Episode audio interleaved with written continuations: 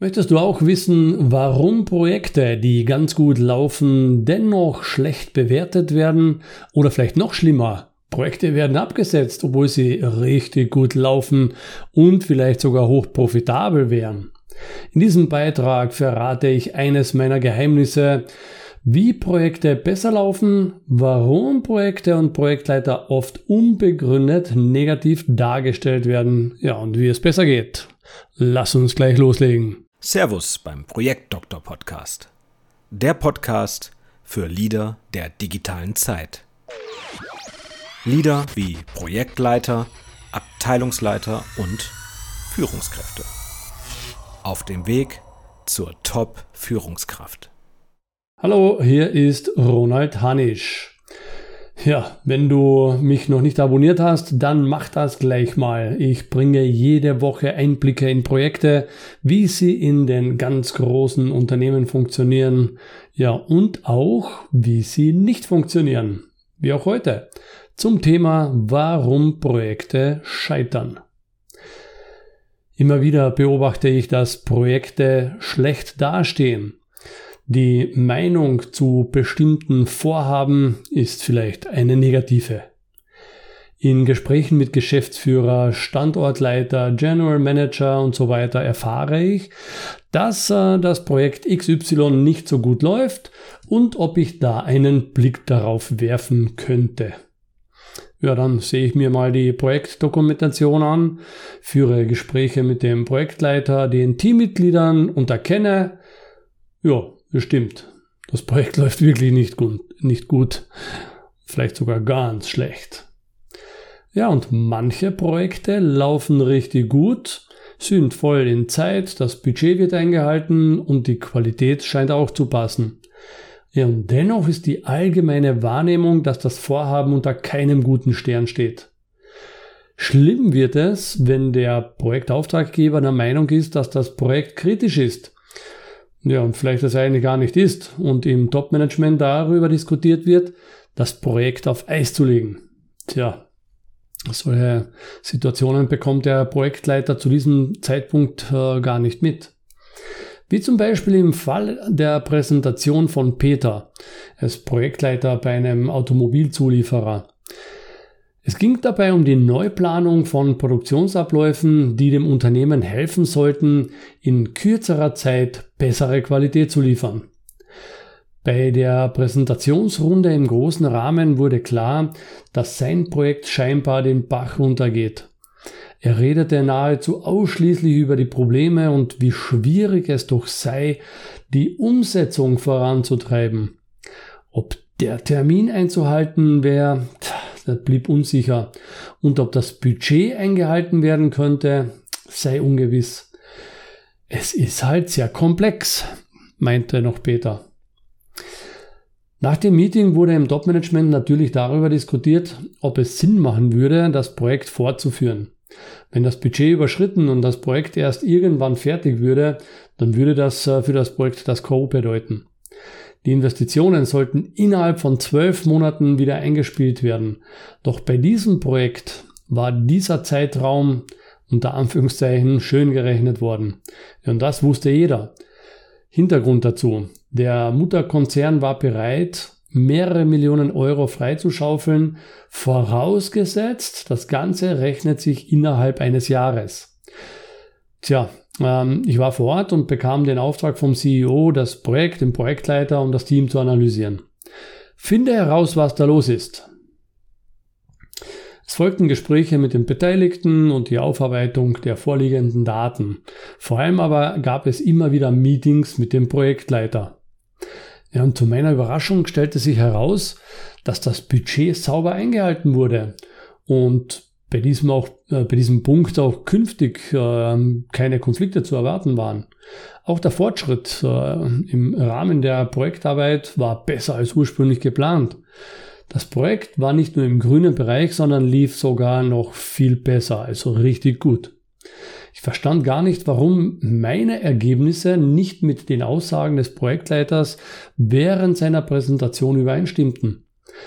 Mein Eindruck war, alles läuft wunderbar.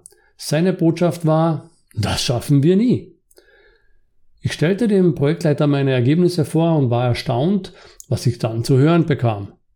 Er wusste, dass das Projekt richtig gut lief.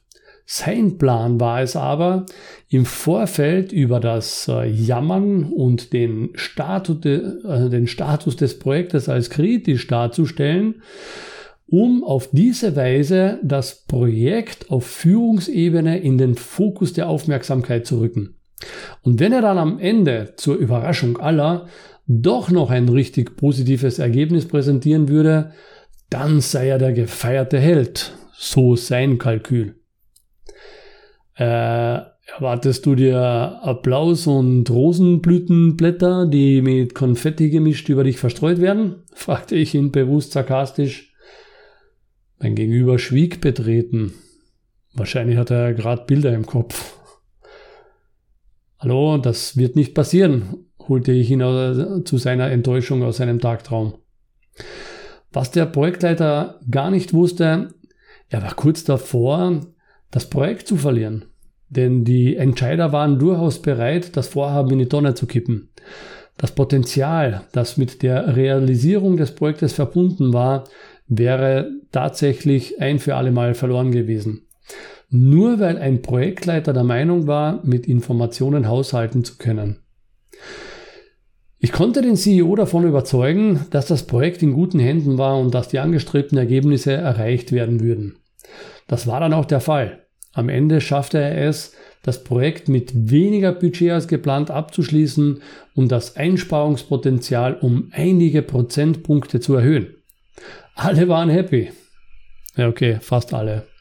Nur der Projektleiter nicht. Der bekam leider nicht mal ein Dankeschön. Auch ist es ganz schlecht, wenn ein Vorhaben von der Öffentlichkeit wahrgenommen wird und dann schlechte Kritiken in der Zeitung zu lesen ist. Zudem mache ich noch einmal einen Beitrag zum Thema Kick-off oder Fuck-off, weil gerade in der Planungsphase ein Thema ganz oft übersehen wird. Und zwar das Projekt Marketing. Nein, das hat jetzt nichts mit Werbung zu tun, wie du es vielleicht jetzt gerade denkst. Wobei wenig schon. Bevor ich das genauer erkläre, noch eine Story zu einem Vorhaben, bei dem ein Projektstopp erzwungen wurde, nur weil Anrainer zu wenig Informationen erhielten. Hier kurz die Geschichte. Bei diesem Projekt ging es um eine der größten Pressen für Metallteile, die diese eine Firma je hatte. In einer Presseaussendung wurde St Presseaussendung für eine Presse. du verstehst schon, eine, eine Pressemeldung. In der wurde stolz verkündet, dass das Unternehmen äh, in den Standort investiert und diese Pressenstraße, also eine Verknüpfung von mehreren Pressen in einer Serienfertigung, dass die erweitert wird. Die Idee der Message war seitens der PR-Abteilung klar. Ein positives Zeichen setzen. Ja, und bis auf die eine Pressemeldung ähm, kam, kamen eben keine weiteren Informationen. Der Projektleiter mit seinem Team arbeiteten mehrere Wochen an der Umsetzung, bereiteten die Produktion auf den komplexen Umbau vor, ja, und berechneten, wie viel vorproduziert werden muss. Ja klar, wenn diese eine Anlage nicht mehr produziert, muss der Kunde ja trotzdem mit Bauteilen versorgt werden. Das heißt dann Überstunden in der Produktion für mehrere Monate und knapp vor dem Stillstand, ähm, massiv überfüllte Lager, aber das ist wieder eine andere Geschichte. In der Zwischenzeit haben Anrainer gänzlich unbemerkt vom Projektteam ihre Bedenken eingebracht und über einen Anwalt tatsächlich einen Projektstopp erzwungen. Sie haben die Umweltbehörde eingeschalten, um zu prüfen, was die neue Monsterpresse für Auswirkungen auf die Umwelt haben könnte. Ihre Befürchtung war erhöhter Lärm und eine weitere spürbare Erschütterung. Schon jetzt haben sensible Menschen leichte Erschütterungen gespürt, wenn die Presse mit 25.000 Kilo Newton gegen den Erdmantel hämmert und das im 7-Sekunden-Takt. Eine wirtschaftliche Katastrophe für das Unternehmen. Durch den erzwungenen Stopp war die geplante Durchlaufzeit ad absurdum.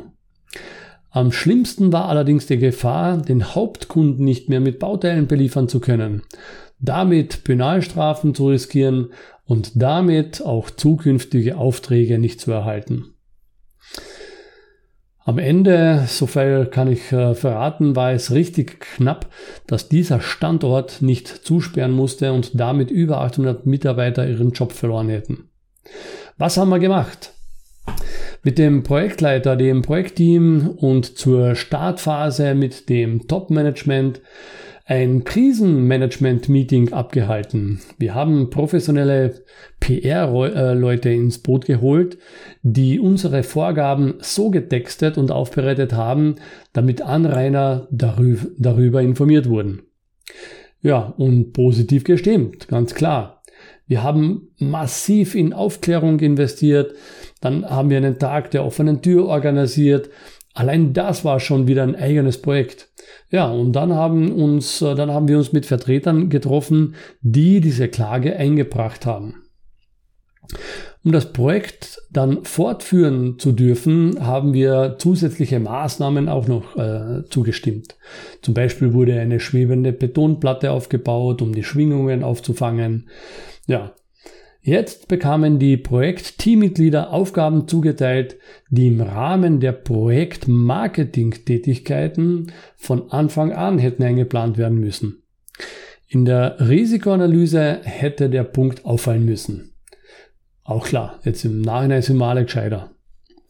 Zum Thema Projektmarketing gebe ich dir meine Erfolgsformel mit, nachdem, äh, nach der Erfolgsformel ich mich äh, permanent halte. Und zwar E ist gleich Q mal A. Erfolg ist gleich Qualität mal der Akzeptanz. Ich bin mir sicher, dass die meisten von euch diese Formel schon mal gehört haben oder schon mal gelesen haben, denn ein richtiges Geheimnis ist es ja nicht. Und doch sehe es so selten, dass dies in der Praxis auch gelebt wird. Der Projekterfolg hängt nicht nur von den inhaltlichen Ergebnissen ab, sondern genauso von der Art und Weise, wie das Projekt akzeptiert, also wahrgenommen wird. Und wie das Projekt wahrgenommen wird, hängt davon ab, wie es dargestellt wird. Wie der Projektleiter darüber berichtet, wie die Teammitglieder darüber sprechen, welche Inhalte nach außen getragen werden, welche nicht und so weiter. Wenn es innerhalb der Truppe Unstimmigkeiten gibt, dann muss das innerhalb des Teams geklärt werden. In der Außenwirkung darf das nicht auf das Projekt zurückfallen. Gerade in Mitteleuropa lieben wir es ja, die schlechten Dinge hervorzuheben, ja, und weiterzutragen. Viel besser wäre es doch, die positiven Dinge zu erwähnen. Ja, es tut nicht nur dem Projekt gut, sondern auch der eigenen Seele. Also mein Tipp, Plane Ressourcen ein, damit Projektmarketing im Team geplant und die Aufgaben verteilt werden. Kläre die Spielregeln im Laufe des Projekts und sprich das Thema ganz bewusst an. Denn ich bin überzeugt, dass allein die Bewusstseinsbildung dieses Themas schon zu einem hohen Grad dazu beiträgt, dass deine Projekte in Zukunft viel besser laufen. Fassen wir ganz kurz zusammen. Projektmarketing ist Teil der Aufgaben, um diese müssen wir alle anderen, ja, und diese müssen wie alle anderen auch geplant und im Team verteilt werden. Welche Informationen über das Projekt kommuniziert werden, muss im Team abgestimmt sein. Also definiere diese Spielregeln. Die Formel für erfolgreiches Projektmanagement lautet E ist gleich Q mal A. Erfolg ist gleich die Qualität mal der Akzeptanz. Die Akzeptanz der Stakeholder ist ein wesentlicher Punkt, ob die abgelieferte, abgelieferte Qualität auch erkannt bzw. anerkannt wird. Ja, wenn du auch eine ähnliche spannende Story hast, bei der du jetzt im Nachhinein weißt, du hättest da besser zum Thema Projektmarketing was getan, ja, dann schreib mir bitte per Mail an office at ronaldhanisch.com oder besuche mich auf den Social Media Kanälen. Ich bin als Projektdoktor leicht zu finden.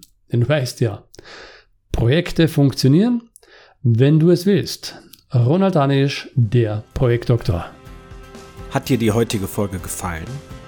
Was nimmst du für dich mit und wie konnte dir der Projektdoktor heute helfen? Mit welchen Aussagen konnte Ronald Hanisch dich heute überraschen und begeistern? Melde dich direkt bei ihm zurück, schreibe ihm und sende ihm dein Feedback. Besuche die Social Media Seiten, abonniere den YouTube-Kanal und stöbere durch seine Vorträge. Und wenn du magst, bestelle sein Buch Das Ende des Projektmanagements. Obwohl, das ist ohnehin schon ein Bestseller. Viel Erfolg in deinen Projekten, in und mit deinem Unternehmen und vor allem im Leben.